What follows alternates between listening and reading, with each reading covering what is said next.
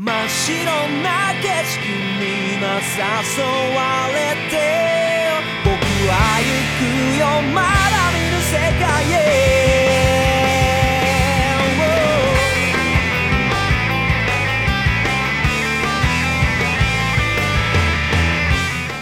Hello，大家好，欢迎收听漫游引力钢之炼金术师，我是大周。哎，老全， 那前两期的钢炼呢，我是在南京和这个叉叉调频的小何老师一起录的。然后哎，今天呢，我回到常州了，找到我们的老搭档老钱，我们继续来讲钢炼的故事。对，首先呢，我们回顾上集啊，上集说啊，这个有两个来自新国的使者，这个新国就是钢炼世界里面的中国。应该是吧？对，一个叫张梅，一个丸子头小姑娘，带了个小熊猫嘛。然后他会扔飞镖，那个飞镖也是炼金术，但是在他们国家叫炼丹术。哎这个我们之前也讲过了啊。哎在各个国家叫法不一样。对，而且呢，在他的心目当中，被那个矿工那帮人一形容啊，他就觉得那个爱德华是一个非常英俊潇洒的白马王子，他就想去找他。但但是他们忘记跟他讲，他很矮。啊，怎么回事？另外一边呢，就是另外有一个叫姚玲的家伙啊，这个眯眯眼啊，嗯长辫子，也是个新国人，而且他还带两个护卫啊，两个那种就是那种穿夜行衣的忍者一样的，但是他是那个东方风风情的那种，啊，对，会用一些像类似这个应该是轻功，应该叫，对吧？因为不是忍者嘛，忍者叫忍术嘛，对对对，对吧？如果是东方国家，我们神秘的东方国度，那应该就是轻功，呃，再加上一些剑术，对吧？这就比较厉害，扔的是飞镖，就不是苦无了啊。对对对，，但是我就发现新国人有个特点，就是他们容易饿昏在路边上，嗯 主要是因为他们是长途跋涉，而且这个姚玲他是走沙漠过来的，嗯，太饿了啊。然后这个爱德华呢就请他吃饭，哎，吃完饭之后呢也被讹了一顿啊，但是呢也不打不相识。为什么他们要打呢？因为这个姚玲过来，他要寻找的是长生不老的秘密，啊，说白了就贤者之石嘛。炼丹术不就是为这个？炼丹术，哎，说白了就是我们讲古代啊，很多帝王他为什么要炼丹，就是为了追求长生不老。假山就是以伟哥嘛，壮阳药什么哎，就差不多那意思吧。嗯，那上集剧情呢，就是等他们打完之后嘛，就是算是认识了。嗯而且呢，这个姚玲要跟着爱德华去中央。哎这样说的话，实际上他们两个属于方式，哎，对，对，应该算方式。就是徐福一个道理，就是，啊，对对对，就是那个秦始皇坑的就这帮家伙啊，就是 方式啊，，对。好，那我们今天故事就接着下去啊。那这个之前爱德华呢，他跟那个姚玲手底下一个小姑娘，哎嗯，哼这边还没有名字啊，两人互殴嘛，也不叫互殴，对战嗯。他用炼金术把那个小姑娘面具给打坏掉了。哎，他们戴的是那种京剧脸谱面具啊。那面具打坏掉，那爱德华就，那我就给你重新做一个嘛。而他做了一个呢，就他我们也知道爱德华的审美比较独特啊，他就把这个面具给了那小女孩，那女孩女那个小女孩就拿着个面具在浑身在抖。嗯，他说，哎，爱德华心想，为什么抖呢？是不是因为我手工太好而感动的？做得太好了，然后说的那个小姑娘就哭了啊，这很像那个他做的很像那种日本鬼的感觉，就有点像那个日本的将军那种面具，它上面还有那个胡子，假胡子，再加上中国脸谱，哎呀，还有牛角，就是有点鬼的感觉。哎，对，就是怎么说呢，就是特别不适合这个女孩呃，是的，那可得。嗯啊，审美比较奇特。但后来呢，这个阿路，哎，他又重新把那个给练回了之前那个版本这个别人你就还别人怎么破了一个对吧？修复，什么叫修复？，哎，对对，修复，对对对。而且值得一提的是啊，阿鲁在上一集呢也获得了拍立得的能力。啊，啊，因为之前他身体里那个蛇女被杀掉的时候，这个鲜血溅到了他的印记，他就恢复了一点点在真理之门里面的记忆。因为他去过呀，我跟你说。对他毕竟去过，只是记忆丢失了嘛。嗯哼，然后诶，找回了一点记忆之后，他也能拍立得了。而且这件事啊，艾德知道之后就觉得自己哥哥的地位又下降了一点。哎，本来我比较厉害嘛，啊，现在弟弟跟我一样厉害，而且体术打不过他，他而且他打不过那个他还比我高。艾德实际上打不过阿鲁吧？哎，对，是严格来说的话，对吧？现在就现在的状态来说话是的，就作为哥哥的，他觉得嗯，不行，我的地位受到了冲击啊，体型在碾碾压这样。对，因为上一集有个很尴尬的是什么呢？艾德一只手断掉了嘛，就不能练。然后那个阿鲁说：“哥哥，你歇着吧，我来。”就让他很受伤啊。好，然后这个阿鲁就把这个面具呢又重新做好，还给这个小姑娘。那个女孩子呢比较傲娇，就就算你做这种事情，然后旁边那个姚玲说：“你要好好向跟人家道谢哦。”啊，毕竟是老大嘛，嗯得听老大的，就不得已说谢谢啊。就一帮人就和好了，哎，那一行人呢，准备好之后就往中央出发，然后这个姚玲也跟着他去嘛。正好那个 Wendy 他也想去中央，嗯，哎，终于他们这个女主角终于跟男主角他们会合了啊，一起去中央，而且他那个机械铠断掉那只手呢也修好了。这艾德呢，就是我们知道他脾气性格就是那种，哎都怪你们啊，害我浪费那么多时间还要修这个手臂。啊，温里吐槽他，如果不是你弄坏，早就完事儿了，对不对？都是那两个黑衣人的错，不怪我啊！我要打一对机械铠，发票给他们，让他们赔钱。然后这个姚玲说啊，哎呀，我已经好好教训他们了，你就原谅他们嘛。呃说的好像跟他没关系一样。啊，这个女的呢叫兰芳啊，现在有名字出来，男的叫叫傅，呃，老大爷啊，叫傅大爷或者是老傅吧。呃老傅应该哎，兰芳和老傅，他们是世世代代侍奉我们家的这个家臣，家臣。对反正应该就家臣的意思。对，我觉得这个里面啊，它不光是有点像我们传统的古代中国的感觉，嗯，它有点把中国和日本结合在一起的感觉。新国嘛，新国嘛，反正严格来说，它不是中国，它就是它这个世界里面一个东方国家。因为它这是一个架空世界观，啊，对对对，包括这个就是艾德他们所在的什么亚美斯特什么什么国，对它也是一个创造出来的国。啊对，就完全你你也说不清他是美国、英国还是什么国，啊欧洲国家。长得是个英国人，欧洲人长相嘛，有金发嘛，对吧？嗯，然后这个威利说：“哎，对哦，说起来你的家臣怎么看不见他们俩人呢？怎么他妈不坐车的？”然后这个阿路还说：“哇，连随从也有。那个姚玲啊，难道你是有钱人家少爷吗？”然后这个艾德在旁边吐槽：“哼，身为男人，不带随从就不敢旅行了吗？”嗯姚玲说：“是啊，是啊，对，小孩子单独旅行是很危险的。”哎，他们就很奇怪，说：“你是小孩子啊？你多大了？”然后姚玲笑眯眯的说：“啊，我十五岁。”结果这个最看上去二十多岁，最惊讶的是艾德，什么？你十五岁？我也十五岁，为什么你比我高这么多？旁边那个威利还小声在艾德旁边耳朵旁边耳语说：“艾德，你快十六岁了吧 你比他大点？”然后人，艾德说：“你站起来。”啊，站起来。然后姚玲也站起来，比他高一个头。然后艾德就觉得自己遭到了侮辱啊，然后说：“你这个老头子脸。”让我想起樱木花道说那个木生一啊，你个中年人。啊，对对对，差不多啊他就转换话题了，本来是身高的问题、年龄的问题，现在就是你这个老头子脸。结果刚说完啊，就看到那个火车顶上一把刀，嚓一下插下来，就插到耳朵旁边啊，呃差点插刺了，什么情况？什么情况？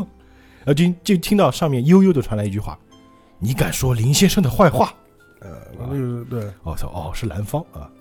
原来他的两个随从是坐在那个火车顶上，很屌的，就一直守护着他们啊，观测嘛，他更好哎更护卫。哎，就他们俩是坐霸王车的。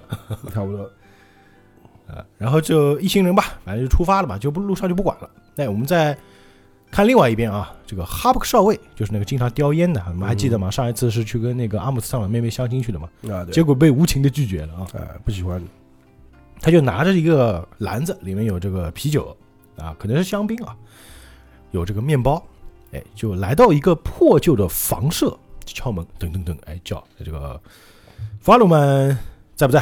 哎，是我，我是哈布克，我来探你了。啊，法鲁曼就开门，一开门呢，这个脸比较瘦削，本来他就瘦，现在这个双颊都已经凹陷进去了，还长胡子了啊，就看起来比较邋遢。一开门说啊啊，你终于开门了，上校叫我来看你的，啊，然后这个法鲁曼他不好意思，他在这干嘛呢？因为上一次呢，罗伊上校给他派了个任务，嗯让他一直看着那个从第五研究所逃出来的那个屠夫巴里，啊，就戴个骷髅面具那个，哎，其实他是也是空的嘛，跟阿鲁一样的啊，和那个阿鲁一样的道理，就拿了一篮子，里面有这个上校给你的慰问品啊，有一些吃的，就一进来说，哎，情况怎么样啊？啊这个法鲁曼说，哎，不太好，哎呀，我真想早点回去上班啊。结果这里面的这个屠夫巴里还挺开心的啊，哎说，哎，抽烟小子，哎，多谢你关注啊，挺好挺好，他们还在下国际象棋。哎，哈布克就问他，哎，怎么样，巴里啊，你有没有赢过一局？这巴里说不行啊，根本赢不过。虽然那个叫马斯丹的家伙啊，专程拿了拿来这个游戏工具啊，可是太无聊了。哎，我可不可以半夜出去砍人啊？因为他是个杀人狂嘛。法鲁曼，你开什么玩笑，混蛋！啊，于是把这个篮子打开了嘛，里面有一些水果啊，但其实最底下放了一把枪。防身用的吧？对，然后这个枪就一看一下，把把那个枪稍微弄一弄啊，装一下子弹。呃，法鲁曼就问那哈布克说：“哎，那之后上校，哎怎么样了啊？”哈布克说：“不知道，什么什么不知道？哦，他啊好像在做什么文件和格斗，我不能插手，所以不清楚。”然后呢，哈布克还调戏那个 舒夫巴里，那喷烟嘛，喷烟喷在他那个嘴里面，那个烟从他眼睛里面滋出来了。他现在等于说被关着是吧？对他等于说被软禁了，他们也打啊打得过他吗？打得过。哦，因为现在是目前是这样一个状况，这个屠夫巴里呢比较喜欢那个 Lisa 中尉，嗯看到 Lisa 中尉就是姐姐，啊，就特别听他的话，啊啊，可能是个解控啊。啊然后呢，哈布克少尉呢，他是来探班的，这个法尔万法鲁万啊，他是在这里负责看管他，不让他出去闹事，啊！因为毕竟之前啊，这个他是屠夫巴里，哎，屠夫巴里呢，他不是逃出来了吗，嗯。正好被 Lisa 逮到，啊。然后把第五研究所的秘密告诉了罗伊上尉上校。啊，懂了。所以他们就知道哦，国家的上层有一些黑幕，嗯但是这个消息不能透露出去，啊也是，而且你这个杀人狂啊，你不能乱跑的呀，嗯，所以你就在这儿待着吧啊，他就是他，实际上这个人还是内心比较单纯的，觉得 除了喜欢砍人，他就喜欢砍人，啊。就没什么追求啊。这法鲁曼就说了，我到底要在这里待多久啊？我在这里已经关了十天，你帮我想想办法呀。啊，也是等于说他也被关着嘛，这个嗯，哎，之后怎么处理啊？至少说明白，我才能忍得下去。你给我个消息嘛？什么三年之后又三年 的？对啊，至少不是还有时间呢。哈布克说呢，哦，把话说明白是吧？哎，对了，我忘了告诉你一件事情，什么事情？哦，我交上女朋友了。混账东西嗯，这是他人设，就一直想交女朋友。然后说着就开始，就是遐想啊，就是说，哎呀，我搬到这里啊，遇到许多麻烦的时候，她总是很温柔的对待我，是个好的不得了的女人。然后旁边那个巴里说：“哦，是不是砍那个女人很好玩？” 然后法尔曼呢就说：“你滚滚滚滚滚，你别来了。”但这边是个伏笔啊，我们知道哈布克少尉确实交到女朋友了，但这女朋友是个关键人物。啊，是吧？哎，等我们后面再讲啊。嗯那另外，在这个中央司令部啊，我们还记得那个杰西卡嘛，就是那个记忆力特别好，啊，那个眼镜妹啊，她每天不就是就要负责默写嘛，负责看管图书库，嗯图书管理员嘛，就是哎，图书管理员，对对对。然后这时候有一个这个也是部队里的工作人员就问他说：“杰西卡，你在三号书库工作是吧？你有没有那边钥匙？”然后这个杰西卡就突然说：“哦，三号，呃，这个，哎呀，我用完以后没有收拾啊，就特别乱。哎，没关系，我只是要去拿文件，你借我钥匙吧。”然后这杰斯卡，杰斯卡就特别紧张啊，说：“啊，不不不不不，其实啊，这个乱是乱的很特别啊，世世界上绝无仅有的乱。”呃太乱，所以你先不要去，对吧？等我收拾好之后你再去，你迟点再来啊。说着就跑了，直接跑了。他为什么这么紧张啊？因为在这个三号书库里面有一个人是谁呢？就是上校。啊，上校在这个书库里书库里面已经待了很长时间了，甚至啊，他直接就睡在那儿了啊，书就盖脸上。然后杰西卡一来啊，这个上校就醒了，就问他：“我睡了几分钟了？”啊，哦，大概十分钟左右。呃，也许又说啊，可能是我多管闲事啊，不过你还是不要太勉强吧，你好好休息吧。看得出来，这个罗伊上校在这个书库里面应该待了很长时间，可能好几天了，嗯，特别辛苦，胡渣子都长出来了。拿出怀表一看，哎呦，不行，看来离这个军队会议啊没多少时间了，行吧？我我待会儿再来啊，工作狂啊，就走了。他一走呢，突然有一个声音在这个杰西卡后面就响起来了，是一个黑人军官啊，说刚才那个是马斯唐上校吗？这个杰西卡一惊，哎呦，被吓到了。背后怎么有个人啊？一回头啊，原来是这个人叫福卡上尉。这他就很好奇，说：“哎，为什么上校会在这里啊？”杰西卡呢不知道怎么回答。这个这个这个呃这个嗯，一看这个书库还开着啊，福卡上尉就说了：“这个书库啊，不是说不可以让无关人士进入吗？”啊啊！杰西卡说：“对不起，对不起，我会不会这会不会炒鱿鱼啊？”啊，福卡上尉就笑笑。哦，是上校逼你的吧？这样吧，我会替你保守秘密的啊，放心放心。那他来这里查什么东西呢？你知道吗？呃，杰西卡说：“我好像也不知道，不过啊，好像是关于中央死囚的名单，还有啊，军队高层过去发生过的事件，还有调查国家炼金术师的事件。啊。然后呢，他还问过我有没有关于这个第五研究所的资料，还有啊那个修兹准将的案件。就是死了那个，因为他坚持要查呢，所以我只能让他进来书库了。哎，这个一听到这个呢，那个福卡上尉就若有所思啊。那杰西卡又问他：“请问这个休兹准将是跟军队手枪相同口径的子弹所杀害的吗？就内部人员杀害吗？啊，那个凶手是不是就在中央军人当中啊？”他就猜测为什么这个罗伊上校他要去查这个。那也是，哎，他还说：“哎呀，那个人，那个修兹准将人特别好，又很体贴。哎，怎么会这样呢？好可怕呀！”这福卡上尉就拍拍他啊，没事儿没事儿啊，和你没有任何关系啊。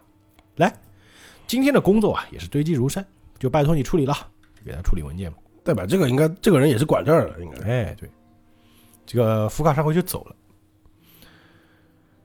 然后呢，这个时候啊，有一个金发的军官从这个福卡旁边经过，就回头看了一眼，身上还有电流啊。哎，这个福卡上尉不是走了吗？又回来了。哎，一进来说：“哎，早安，杰西卡。”这杰西卡说：“哎，什什么早安？”就一脸问号。你刚刚不是走了吗？怎么又来了？我们也知道是谁啊，啊，我们就猜到 这个家伙是变的嘛。谁变的也只会有那个嘛，envy 嘛。只有一个会变的，问题是目前为止，对那罗伊上校呢，厕所里吧这个整理一下仪容啊，洗洗脸，然后照镜子的时候就看到镜子的仪容不太对吧？仪容就是仪表，哦，好吧，那个仪容 不是死掉的那个仪容。啊，用词啊，一看镜子里啊，就是那个后面厕所隔间里面有一个头露了出来，是谁呢？是阿姆斯特朗啊，因为他太高了嘛，在厕所里站起来直接头露出来了。他的头上可能还是蹲着的啊。哎对，啊应该是站着的啊，头上还缠着这个绷带，因为之前跟那个去打了一架嘛，啊就是去那个酒吧嘛，打了一架嘛，哎，他就出来跟这个罗伊上校打招呼，一看啊，哎，上校，你是不是瘦了一点？嗯，对对对。那罗伊看看他，你受伤了吗？啊，对对对，在南方啊打了几架，只是一点擦伤而已。哎，对了，我见到阿尔利克兄弟，他们啊到南方司令布兰年省的。那罗伊说：“是吗？那他还打算继续做这个军队走狗啊？啊，刚啊，现在已经十六岁了，不知道啊是先恢复原来的身体呢，还是先被当做人间兵器派到战场上？啊，之前代表他们没打过仗对罗伊和阿姆斯特朗是打过仗的，啊，是对吧？毕竟爱德华他是十二岁拿到炼金术士的这个国家炼金术士资格之后是没有上过战场的。因为太小了呗，对，一个是太小，一个可能中间也没有发生过大型的战役，啊，不需要他去。嗯，那说到这个呢，阿姆斯特朗就回忆起了当年这个伊修巴尔战场。啊，当时呢，他就手里抱着一个伊修巴尔的小孩的尸体，嗯，一边哭一边说：“为什么这种战争必须要持续下去？”啊，然后呢，就想起这种背景音啊，还有背景的一些旁白，说因为啊，那是国家炼金术士的工作。阿姆斯特朗少校违背军令，马上就会被遣回中央，就等于说逃兵嘛，那不打了嘛，就我不打了，我霸霸占，嗯，那你必须要被遣返回去，不枪毙就不错了。呃，军事法庭上上的，要离开这种腐败的战场啊，违背军令是最聪明的办法，是吧，马桑上校？包括那个时候很多参与战争的人，我们也知道，现实当中也是嘛，参与越战的一些老兵啊，他们会有那种战争后遗症，对吧？尤其是看到什么鲜血，听到爆炸声，听到特别响的声音，就会有 很强烈的反应或者痉挛、呃，抽搐什么的。然后说到这个，可能之后我们会录一期这个有关的节目，哎，有这个一个实验还挺有趣的，专门讲军人跟上级的一种反应这种东西。对跟他说吧啊，嗯我想到提一嘴，不一定录啊，啊，这看吧。我们很多时候也就提一嘴，嗯大家忘了就忘了。那持续在战火、硝烟和炮弹的暴风雨下，人的精神会遭到破坏，身体会麻痹。嗯哼，枪是个好东西，不像剑或者刀一般会在手上留下死人死去的感觉。嗯哼，哎，这个也是那个 Lisa 中尉经常会说的一句话啊，因为威利也问过他你有没有杀过人嘛，嗯，他有有用枪，但是枪打为什么他用枪？因为他杀人的时候没有那种留在手上的那种感觉，啊，罪恶感没有那么强烈。再加上他是个狙击手呀，对对对，他离得远，就怎么说的感觉是吧？啊，对对对，那平时我们就知道阿姆斯特朗他一直是笑嘻嘻的一个人嘛，嗯哼，就说到这个话题，就是表情就严肃了起来。嗯，还说啊，你说啊，要把那个少年扔到那样的地方？这个少年指的就是呃爱德华嘛。刚嘛，对，罗伊又说，钢之炼金术士是冒着也许被当做人精兵器使用这个危险而闯进这个世界。他早就知道，啊，他肯定啊，无论是成年人还是小孩，一律没有例外，这是原则。但是谁也不希望看到那样的世界嘛。嗯哼，那罗伊呢？他相对 Alex 来说啊，阿姆斯特朗来说呢，他他的执念就是要往上升，啊，他是一个就是我就要当总统的人啊，嗯哼，所以我他背负的一些东西更沉重。他就说了，你身为军人，却否定这个军事国家吗？阿姆斯特朗说我没有否定，只是希望啊，自己的力量是用来保护这个国家的弱小人民的。啊，对啊，经过那场内乱啊，这个国家已经不是不是已经得到改变了吗？也应该要改变了，嗯，不可能再像以前一直打仗了。而且啊，能做出这种改变的，是了解战场的痛苦、冷静而有上进心的人。马斯汤上校，呃，士兵赏，我个人也觉得啊，存在的意义啊是保家卫国，对，不是去侵略别人或者去打别人，是的，是的。是吧？其实他说这句话是什么意思呢？就是我觉得马斯汤你是能够改变这个国家的 啊。马斯汤说：“你说什么呢？”啊，于是这个阿姆斯特朗就开门出去了，说：“哎，我说太多了，先走了啊。”在出门时候呢，这个马斯汤又突然问道：“说少校啊，休兹的死你有没有告诉那两兄弟啊？”哎，阿姆斯特朗一听到这个啊，就汗就下来了。哦，没有，我说不出口。那，代表他还不知道啊，哎他们迟早会知道的。第五研究所和贤者之石啊，制造石头的材料是活生生的人。多管闲事是那家伙的性格，他插手了艾尔利克兄弟正在调查的事，知道了不应该知道的事情，对不对？那你是怕那两兄弟一旦知道修兹的死啊，跟自己有关会伤心，对不对？哎，你真是个好人。这这阿姆斯特朗说：“你查的还真仔细啊，你这都知道了。”你知道真多，哎，这个罗伊把那个外套一披啊，对阿姆斯特朗说：“你歇一歇吧，而且要小心哦，也许有人啊正在某处偷听呢。”哎，说着两人就分开两条路，哎，离开了。那另外一边，哎，之前那个去找那个杰西卡的变身的 Envy，应该是探到了情报，回去呢他就找了那个 Last，哎，他们就在一起商讨，说这个马当上校啊正在四处调查休兹的事情。最近啊，好像突然行动起来了。哦，那他找到什么相关情况、呃关键情报了吗？嗯哼，说白了，杀那个休兹就他们俩了。啊，对，说着呢，艾米就变回了之前自己的那个形态嘛。嗯，好像啊，已经接近真相了。怎么办？我们怎么处理他？这拉斯特说：“我还以为啊，把他放在眼皮底下监视起来会比较方便，这样啊，才把他调到中央来的嘛。不过真是失策啊，那家伙很难对付呀。能不能让他乖一点呢？因为啊，他是一个宝贵的人柱候补啊。哎这边又提到人柱候补这个词啊，啊他也是一个是吧？哎，也是其中一个。之前说的艾德也是嘛，阿鲁也是嘛。嗯对对对对，其实包括那个他们的师傅也是。啊，哎，艾比就说：“那你那边的情报网有没有打探到什么？”啊，完全没有，什么都没有，也不知道啊，是他单纯还是他手段高明，对他根本无从下手。今天还是去收集情报看看吧。走吧，格拉托尼。那格拉托尼呢，就一直在那边怎么说呢？他就拿那些骨头去喂那个笼子里的一些感觉像疯子一样的人啊，那些人也戴着铁面具。就是那艾米就吐槽他：“你格拉托尼，你不要弄得乱七八糟行不行？我怀疑这些骨头啊是他吃剩的。是应该是，然后他们也分头行动了嘛，就是艾米负责监视这个罗伊马桑，嗯哼，哎，然后拉斯特和格拉托尼呢，他们在监视另外一个人，这但目前还不知道是谁。离开的时候呢，艾米又说：“嗯，这个拉斯特啊，只要让言之上校乖点就可以了，对吧？”哎，对。除了情报网之外，你不打算另谋对策吗？哎，你有什么主意呢？哦，必须啊，要给吵闹不停的狗喂饲料。哎，这什么意思呢？就很奇怪，就有些话都饱含深意，但是具体到底什么意思，我们也不知道啊，不明确。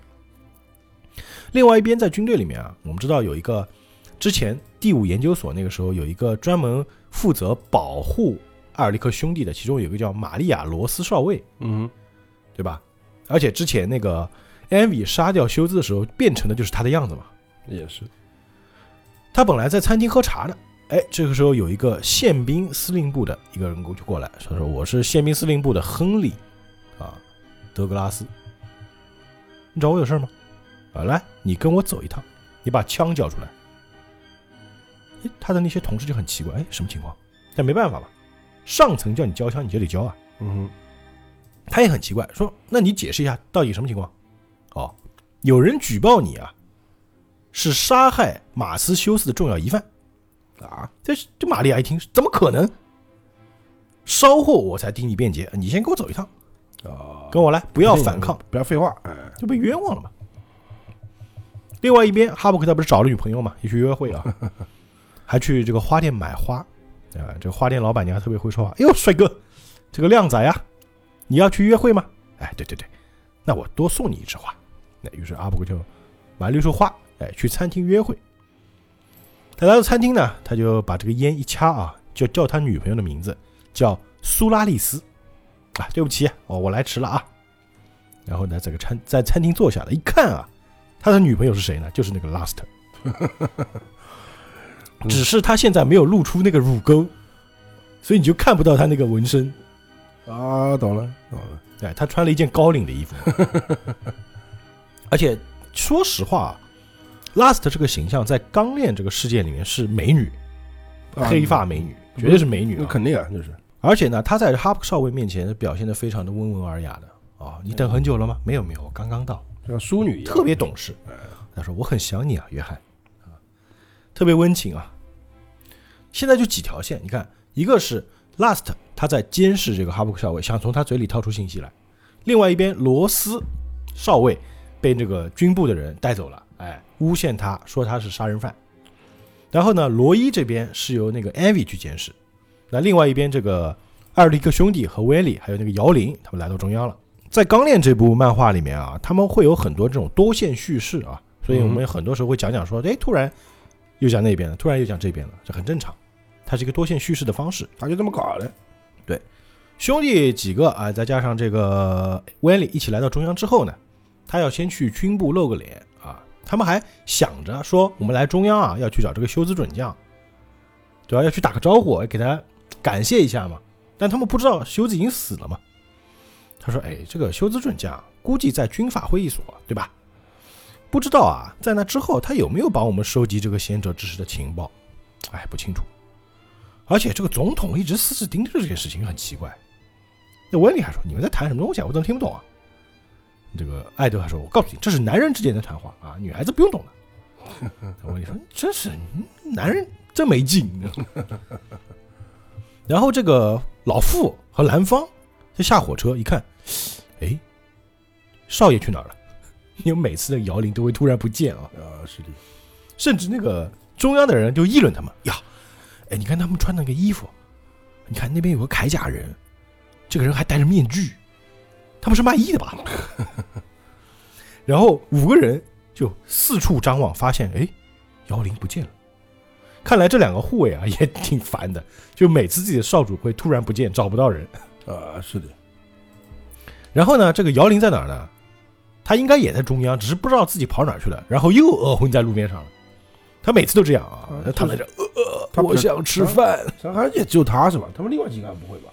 就他，啊，对对，他嘛，他每次都会饿昏在路面上。他体质问题应该，我也不知道他是故意的还是。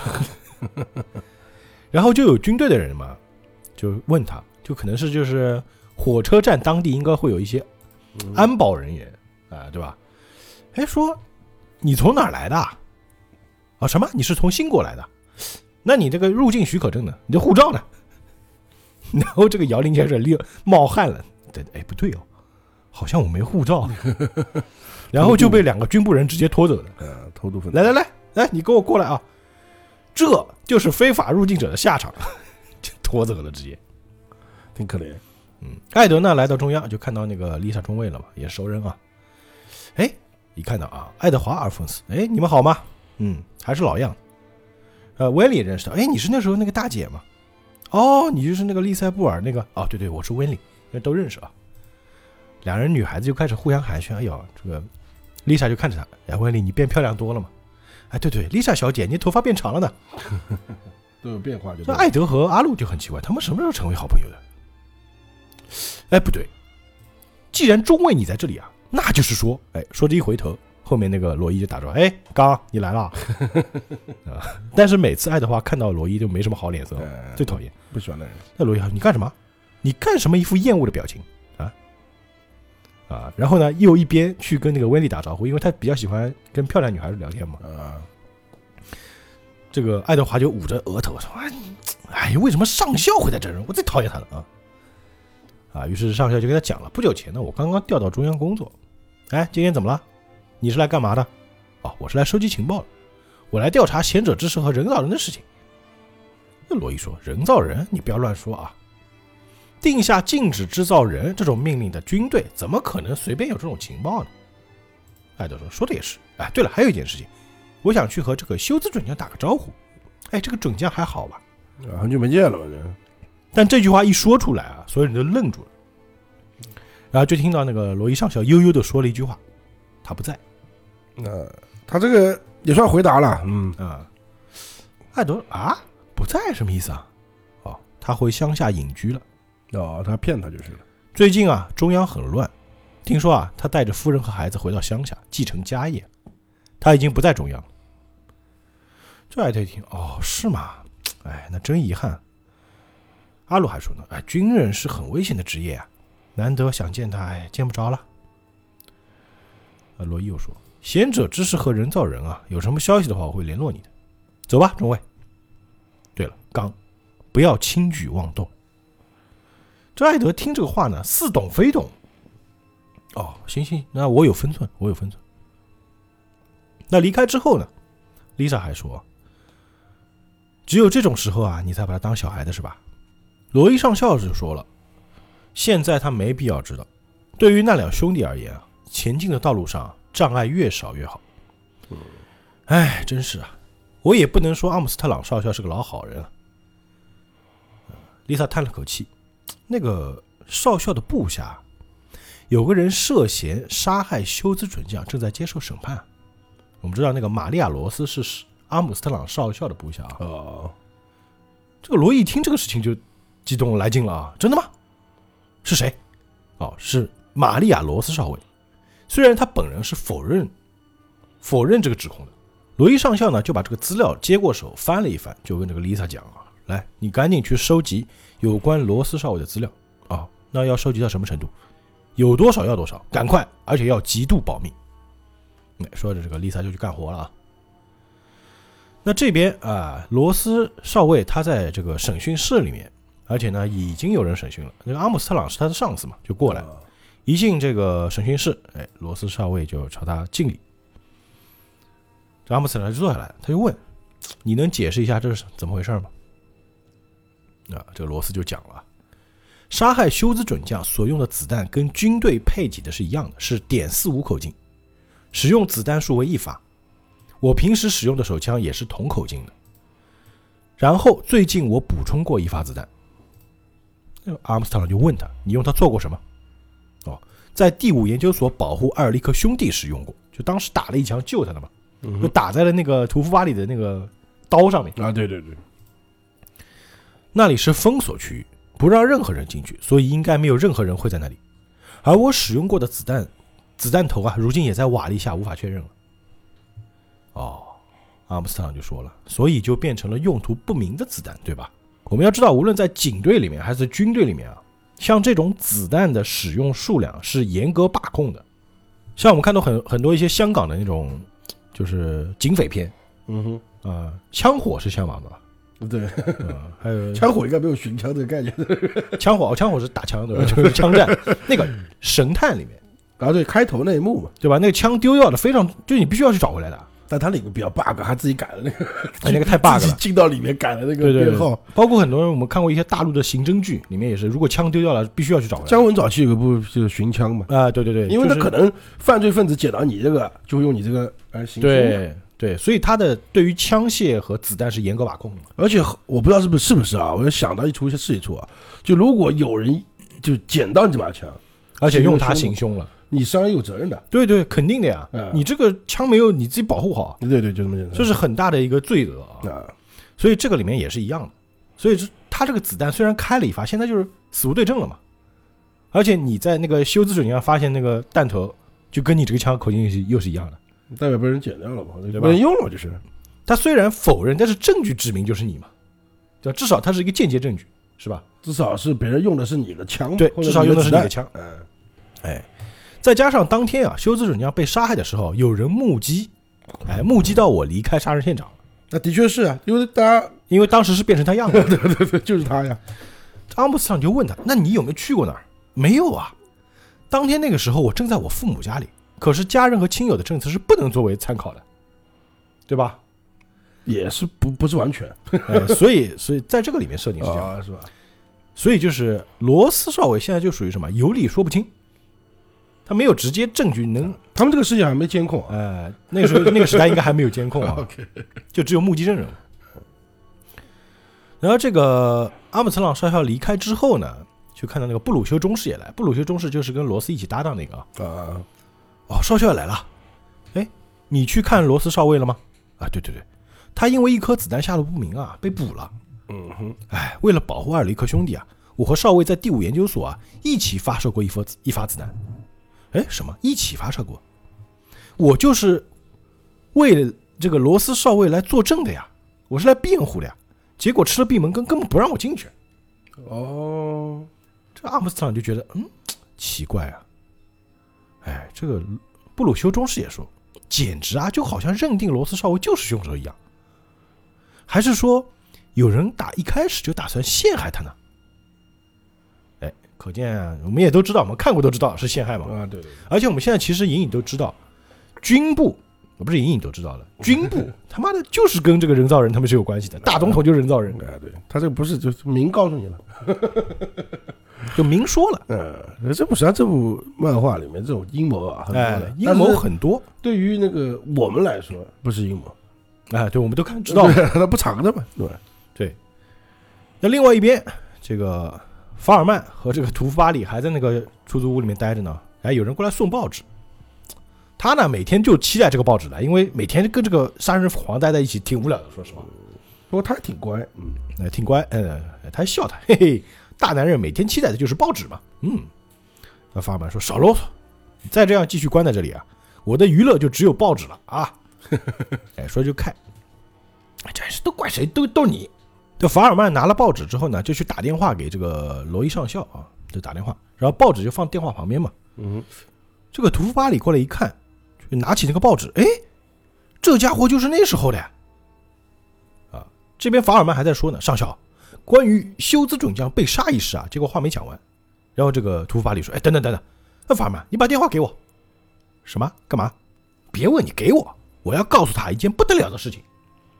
哎，感觉他在报纸上看到了什么东西啊？他实际上是个真人啊，对，他是个人，他是个人，对他是个真人啊，对吧？对对对，只是他空了嘛，而且他的肉身是没死的，他肉身被拿去做实验了嘛，他是活生生把那个灵魂从肉体里抽了出来，放到这个盔甲里面的。啊，他跟阿路还不一样，哦哦哦，嗯。呃，也一样啊，阿路也肉身也是没死啊的阿路的肉身只是不在这儿了。啊，对。啊，不在这个世界了。那这个时候，爱德华呢还躺在沙发上，他研究自己的笔记本嘛。他之前记得嘛，说贤者之石啊，带蛇形手系的人造人，还有那 Greed，那 Greed 已经被融掉了，哎，不过我这这又想爹喝掉了。又想多讲一句话啊，就是你像那个这个世界啊，你像阿德、艾德啊，嗯。就觉得哎呀是科学，对吧？嗯没有神，没有什么东西的吧？他不是概念词嘛，都是那个 科学嘛，人是什么什么造出来的。你你他妈都把自己弟的灵魂勾在盔甲上了，这他妈也太科学了吧？嗯但对他来说就科学嘛。好吧，那灵魂的制成是什么？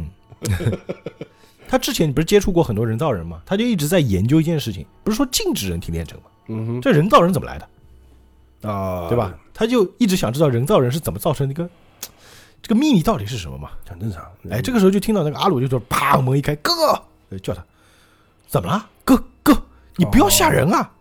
他们看从报纸上看到了，啊，一看报纸啊，他也拿着报纸啊，在柜台报纸上有这个，一翻报纸，什么嘛？然后报纸上写的什么呢？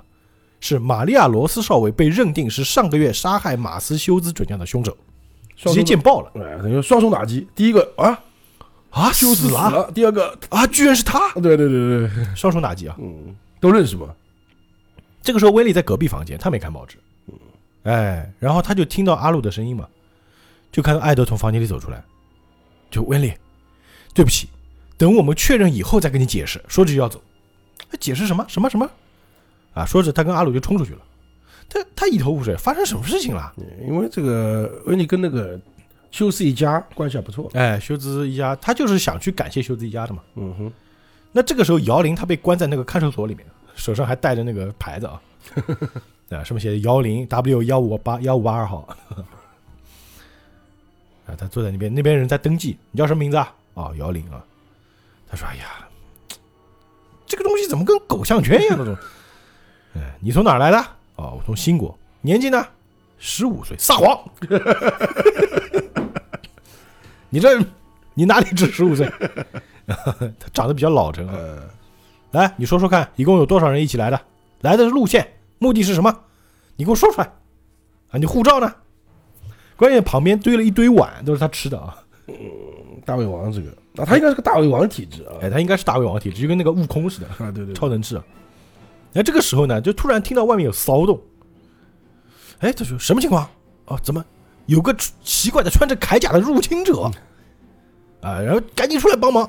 哎，然后这个姚玲还想铠甲，铠甲应该是那个阿鲁嘛。嗯，就看到这个门口啊有一个这个亮着两只眼睛的黑影。嗯，但其实不是阿鲁，是那个屠夫巴里。是巴里，但冲进来，太差劲，太差劲，太差劲，想打架吗？你们这群家伙！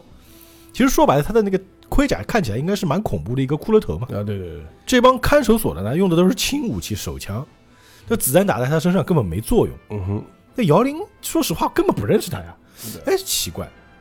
啊，然后这个时候有人拿了那个霰弹枪出来了，我来打爆他的头。说着就啪一下朝他那个头上一枪，直接把他那个头盔打掉一个洞，结果头掉下来了。结果那个屠夫巴里把头一接住，再往头上一按，很遗憾啊，我没死呢。说着用刀背啊，直接把那两人敲晕了。用刀背了们杀他们啊，他心里还说：“哎，可恶，不能斩人，真的很难受啊。”因为那个 Lisa 说了嘛，你要乖哦。啊，所以他不可以，哎然后呢，他就说：“哎，我要赶快把事情办完。”哎，这个时候姚玲在旁边说：“哎哎，你放我出去行不行啊？” 啊，就是你想，我们很看很多电影嘛，啊，有人去监狱里劫别人的时候，别的那个囚犯也会说：“你顺便把我们也放了吧。”对对对，就这感受。然后这个屠夫巴里说：“哎，你是什么人啊？哦，我是从新国的来的这个偷渡客。嗯，哦，是吗？从那么远的地方来啊，真辛苦。可是我没时间管你啊。”这姚玲说：“请你扶，哎，做个帮个忙嘛哎，帮帮忙嘛，顺人情嘛，这样子我会被遣返回国的。”这个巴里说：“我才不管呢，拜拜啊。”然后这个姚玲说：“哎，如果你放我出来，我就帮你忙。”这个屠夫一听，嗯，什么意思？你说你是哪国人啊？哎，我是东方的新国人啊。啊，这屠夫巴里就回头一下把那个锁给劈了啊，就放他出来啊。那行吧，一起来吧，走。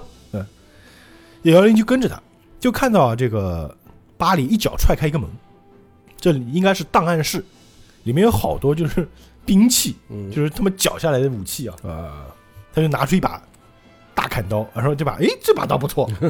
旁边姚玲说：“那个刀是我的，而且是那种东方的那种，我们都应该应该叫坡刀是吧？呃，就是那种斩马刀那种刀，反正大刀嘛。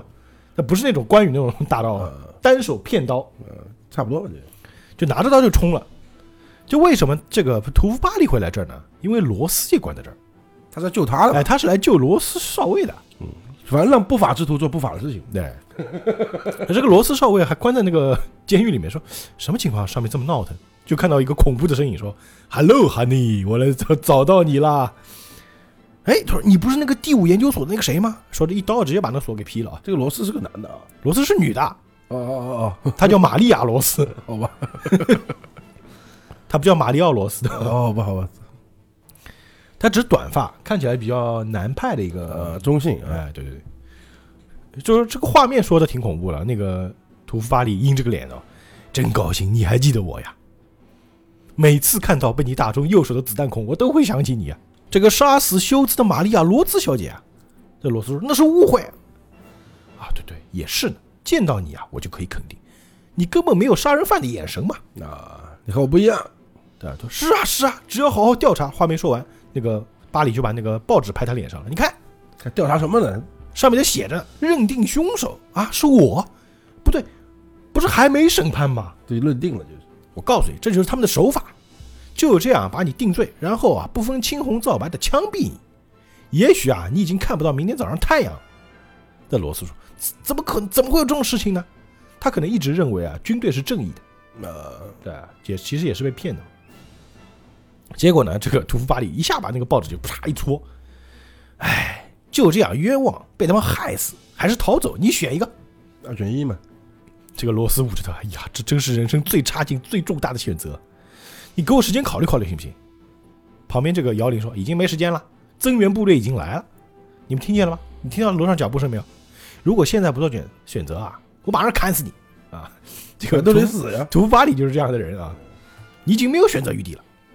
那个罗斯哭了啊呀，对不起，爸爸妈妈。哎，逃走行吗？行，我逃走就可以了吧？那你要好好保护我啊，你个笨蛋铠甲！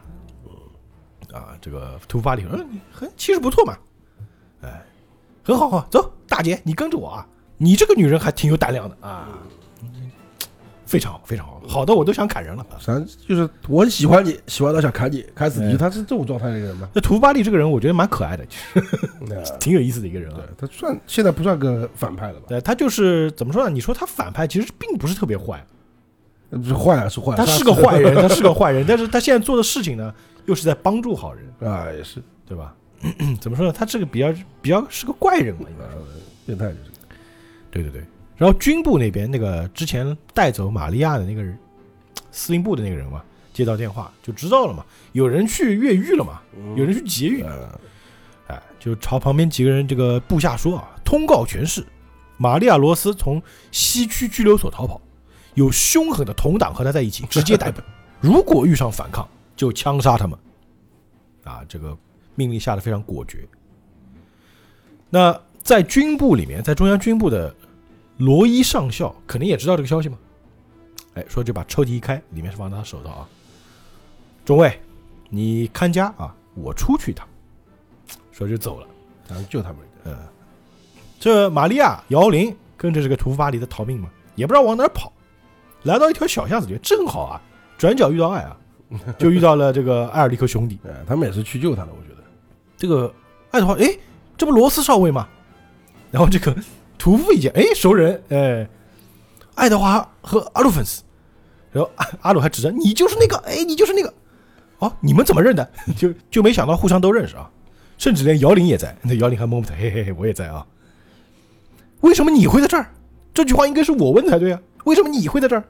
这玛利亚一脸问号，说什么什么跟什么？怎么你们都认识呢？嗯，这个屠夫巴里呢，他就为了完成任务，他也不管，就一刀直接劈下去，你们给我让开。然后这个艾德和阿鲁就觉得罗斯少尉啊，一个你怎么被屠夫巴里给绑架了？第二个，你为什么要杀休斯准将？在这个屠夫巴里也不等他们说啊，不不解释就是，啊，来别理会这些，大姐，哎，我们从这条小巷一直逃到仓库去，到那里那么黑，你肯定逃得掉。像那个巴里干，就是他以为他们是过来拦截。哎，对，以为是拦截他的，嗯，啊，说快点快点，等宪兵来的话，你会被射杀的，赶紧跑！啊，这个因为危急时刻嘛，后面还有人追呢。呃，玛利亚没办法说，哎，爱德华，对不起，我之后再跟你们解释。说着就跑啊。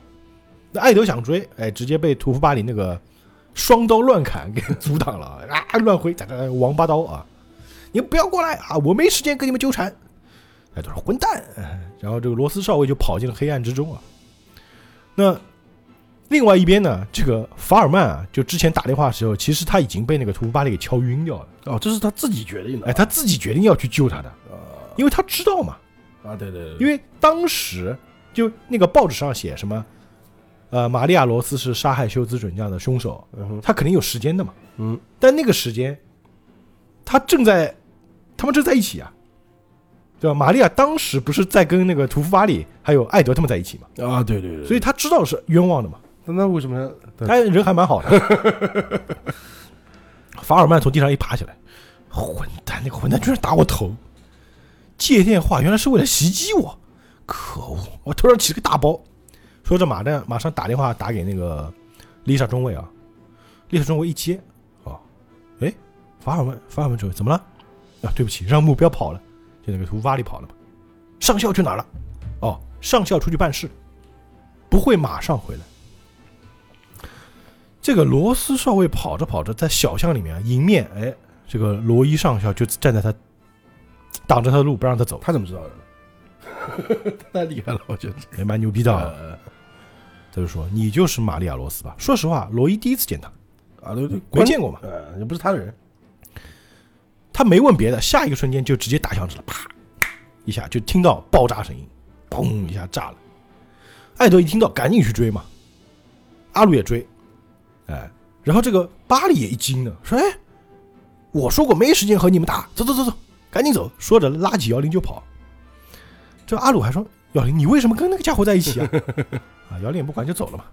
那这个阿鲁就跟艾德一起去追那个罗斯，但是没想到兄弟两个走到刚刚发生爆炸的地方，一看，那边站着个人，就是罗伊上校，而且地上呢有一具焦黑的尸体，这个尸体已经被烧的成焦炭了啊，呃，手臂上还有那个，手上还带着一个那个监狱那个囚犯的牌子，上面写的玛利亚罗斯，我觉得编号六幺八五。拜拜了嘛，就这艾德一看到这个场景，直接就捏紧拳头，朝着这个罗伊怒吼道：“到底是怎么回事？你给我解释清楚！”那我们今天故事就讲到这儿。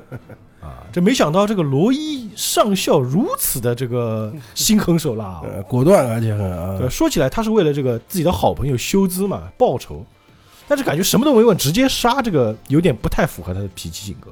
他是一个很质疑的人，啊、怎么说呢？这到底是什么原因导致这个罗伊上校如此痛下杀手，什么都不问啊？嗯，当然有可能就是这种战友情吧，有可能就是也有别的隐情吧。但是我们这个故事呢，就今天先讲到这儿是的，啊，后面有一些伏笔，有一些坑，我们后面再去填，好吧？那我们下期节目再见，愿引力与你同在，拜拜。